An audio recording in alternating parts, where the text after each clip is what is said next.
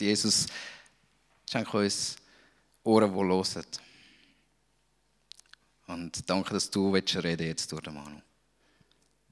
Amen.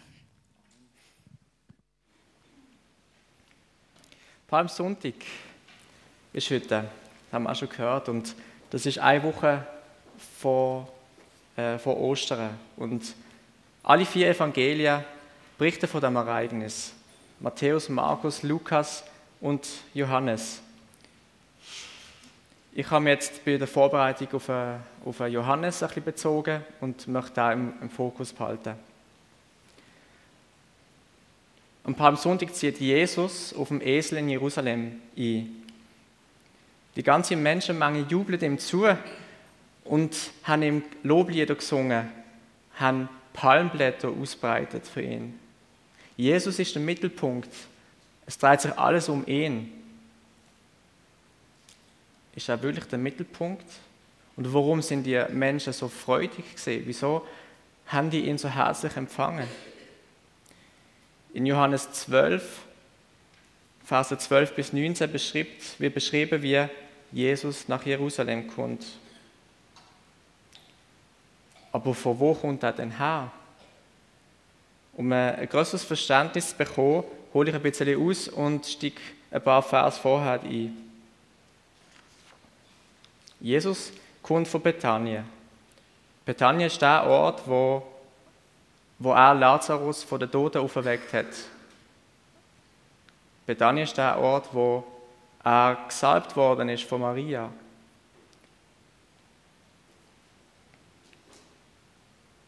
Und weil Lazarus von den Toten erweckt, äh, erweckt worden ist, haben die Leute eben in Bethanien ein Festmahl vorbereitet. Es ist Geschichte von Martha, wo das Essen vorbereitet hat, wo, wo in dem ganzen Trubel in alles organisiert hat und Maria ist bei Jesus gesehen und hat ihm die Fies gesalbt. Und die hat das mit einem Öl gemacht, wo extrem kostbar war. Das Öl, das ist, muss ich das vorstellen, das ist nicht irgendein, irgendein Öl gewesen, herkömmliches Öl, sondern ein ganz spezielles. Es ist ein Jahreseinkommen gewesen. Es hat einen Wert von einem Jahreseinkommen. Und das war ein, ein Zeichen von, von Demut, ein Akt von, von ganzer Hingabe, wo Maria Jesus entgegengebracht hat. Und mit dieser Salbung hat sie Jesus auf sie Dienst vorbereitet. Er ist vorbereitet worden für die nächsten Tage, was ihn erwartet hat. Nicht alle haben mit dem können etwas anfangen, haben gedacht, das ist doch verschwenderisch. Wieso machst du das, Maria? Aber Jesus hat genau gewusst, was das für eine Bedeutung hat, die Salbung, der Akt. Und ähm, er hat gewusst, dass er vorbereitet wird.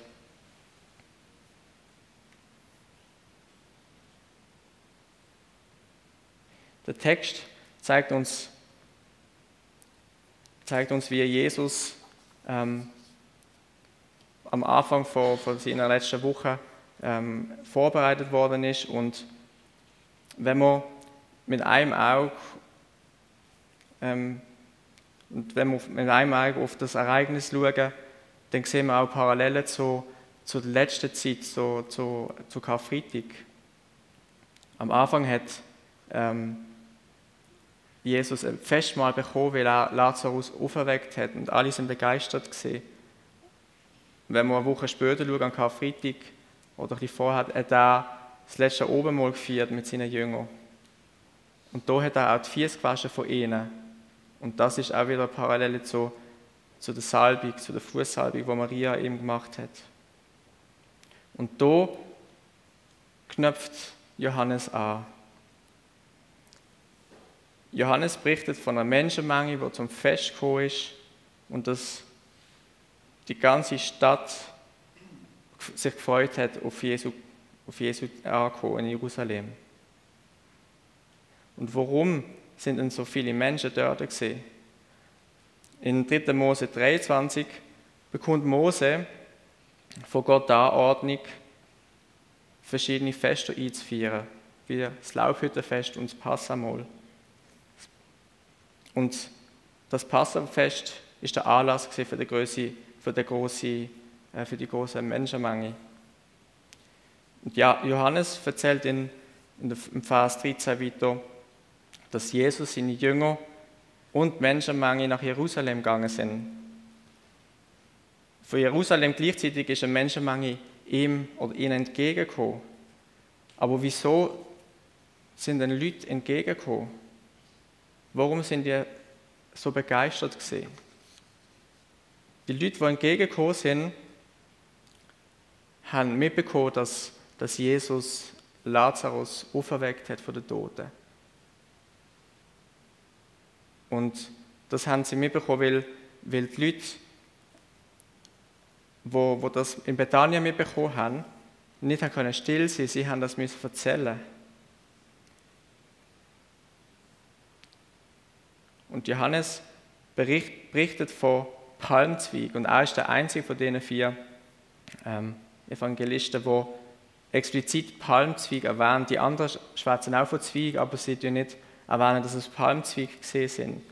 Und die Palmzweig, haben eine Bedeutung, eine besondere Bedeutung. Zum einen sind sie gebraucht worden im, während dem Laubhüttenfest. Sie sind ein großer Bestandteil davon. Und eine Bedeutung, die sie haben, ist auch, dass sie Freude ausgedrückt haben. Freude, ein Zeichen vom Sieg und ein Zeichen für einen Messias. Also Jesus wird festlich empfangen, freudig empfangen. Gelobt sei Gott, gepriesen sei der im Namen des Herrn kommt. Heil dem König Israels. Das Gelobt sei Gott wird aus dem griechischen Hosanna übersetzt und ist ein Aufruf zum Lob.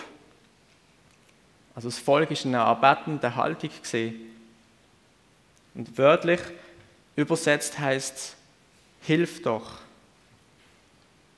Das Hosanna bezieht sich auch auf ein Zitat von Psalm 118, wo ähm, ein Teil ist von den Hallel-Psalmen, das sind Lobpsalmen. Und auch die sind ein wichtiger Bestandteil von der Passaliturgie.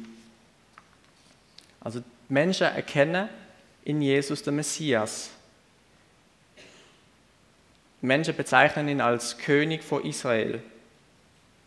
Das muss auch bedeutet haben, dass sie von seiner Herkunft gewusst haben, denn nur ein Nachkommen von der Davidsfamilie hätte können König von Israel werden. Also sie erwarten den großen König, einen König, der sie errettet. Und darum das Hosanna. Was kommt dir an Sinn, wenn, wenn du an einen Einzug von einem König denkst? Wie stellst du dir die Situation vor? Wahrscheinlich so, dass, dass der König prächtig gekleidet ist, mit, mit teurem Schmuck, dass er auf einem Ross daherkommt, eine große Gefolgschaft hat,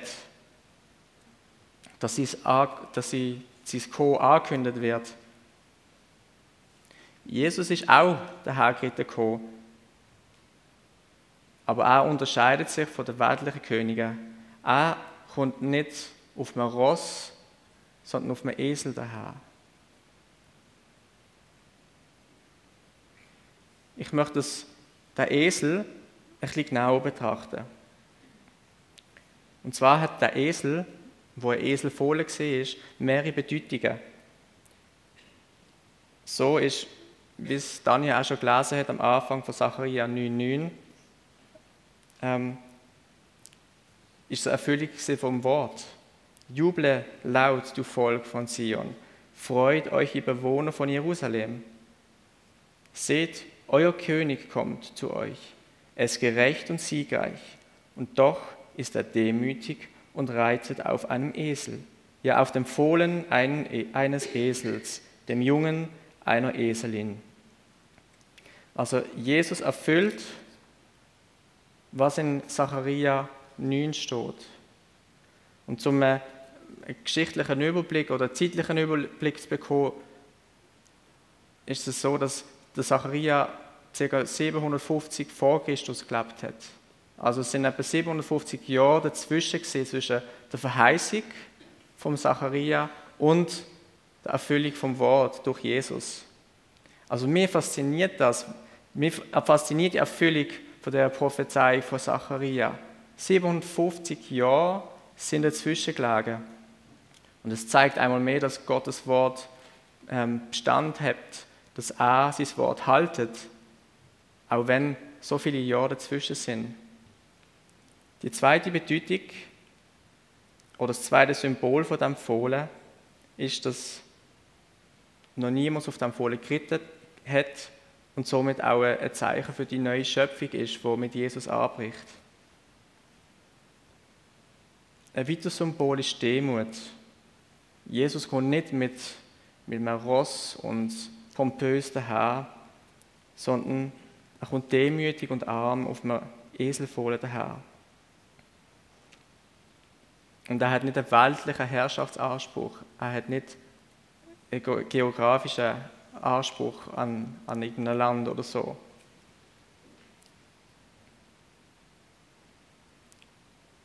Und die letzte Bedeutung, die ich sehe, ist der Bezug zum Kreuzestod.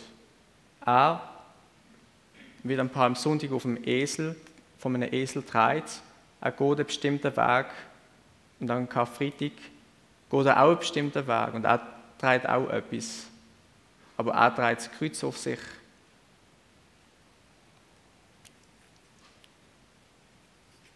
Und auch hier wieder die Parallele zum Karfreitag. Der unschuldige Jesus geht den Weg, den Weg zu Golgatha. Und jetzt sind noch die Menschenmenge in Vers 17 und 18, wo geschrieben steht, die Leute in der Menge, die gesehen hatten, wie Jesus Lazarus aus dem Grab ins Leben zurückgerufen hatte, erzählten den anderen davon. Das war der Hauptgrund, warum so viele ihm entgegenzogen, weil sie von diesem großen Wunder gehört hatten, das er getan hat. Also die Leute, wo schon in Bethanien dabei sind, haben das Wunder verbreitet, haben das haben das nicht können für sich können behalten, sondern haben das müssen weiterverzählen. Stell dir vor, der Lazarus, der vier Tage tot ist und wird wieder auferweckt. Er lebt wieder. Das ist doch, das ist doch genial. Da könnte doch niemand von uns still sein und das für sich behalten. Oder willst du das für dich behalten und niemand zum Sagen? Oder willst du aus in die Nachbarschaft gehen, zu den Nachbarn, zu den Freunden, das, das große Ereignis erzählen? Und weil die Leute von Jerusalem, die ihm entgegengekommen sind, das gehört haben, sind sie ihm entgegengekommen und haben, haben ihm die Ehre erweisen.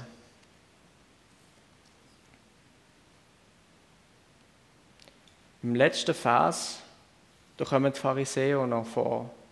Und die sagen, dass sie, also sie sagen untereinander, erkennen nicht oder erkennen, dass, dass ihm die ganze Welt nachläuft, also ihm Jesus. Jetzt nachlaufen, irgendwie ist das, irgendwie hat das ein, einen negativen Touch. Also für mich bedeutet das in etwas so, dass, ja, jetzt passt mir gerade, jetzt laufe ich ihm nach, jetzt ähm, er hat das Wunder gemacht und das ist gut und das gefällt mir. Aber dann, oh, warte mal, das sind die Römer und die Pharisäer. Und die, die haben das Gefühl, hm, Jesus wird, wird König sein, wird, macht, macht äh, den Kaiser strittig. Ich glaube, da spitzt sich etwas zu. Ich glaube, ich gehe lieber ein bisschen weg von ihm und nicht, dass ich da auch noch unter die Räder komme. Für mich bedeutet es ein bisschen so, hat ein bisschen diesen Touch. Zu diesem Zeitpunkt folgt die Menge noch Jesus nach. Sie jubelt ihm zu. Und sie sind drauf und dran, ihn als ihre König äh, aufzunehmen. Viele, viele reden vor ihm, aber reden sie auch mit ihm. Nur wenige Tage später, wenn sie nichts mehr von ihm wissen, das Hosanna kippt zum kreuzigt ihn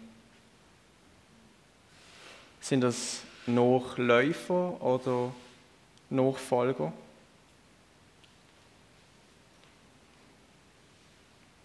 Wie sieht das deiner Meinung nach heute aus? Was unterscheidet ein Nachfolger von einem Nachläufer? Jesus sucht Nachfolger und keine Nachläufer. Ja, es ist sicher nicht immer einfach und es mag uns etwas kosten. Aber wie viel oder was ist es im Vergleich zu dem, was Jesus gemacht hat für uns, für dich, für mich? Wir sind als Kinder, als seine Kinder, als sie lieb, sind wir dazu berufen, ihm nachzufolgen, ihn zu loben, ihm Ehre erweisen, mit unserem ganzen Sein. Es ist nicht ein einmaliger Entscheid, wo wir damit, wo wir treffen müssen, sondern jeden Tag aufs Neue sollen wir uns entscheiden. Und wenn wir uns entscheiden, hey, ich möchte den Weg gehen mit Jesus, er ist den Weg gegangen, er hat das Kreuz auf sich genommen und hat sich hingegeben für uns, dass wir dafür den Zugang haben zu ihm, zum Vater.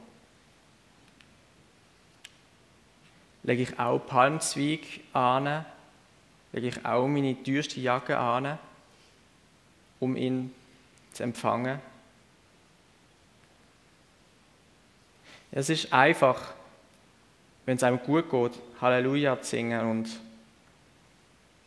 fröhlich zu sein und in Lobpreisstimmung zu sein.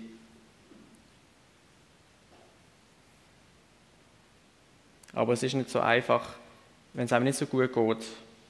Ich möchte uns ermutigen, das Lob einfach nicht aus den Augen zu verlieren, das Lob in unser Herzen zu tragen und mit unserem ganzen Sein das Lob ausdrucken, ihm entgegenbringen und uns immer wieder neu bewusst machen, was Jesus gemacht hat.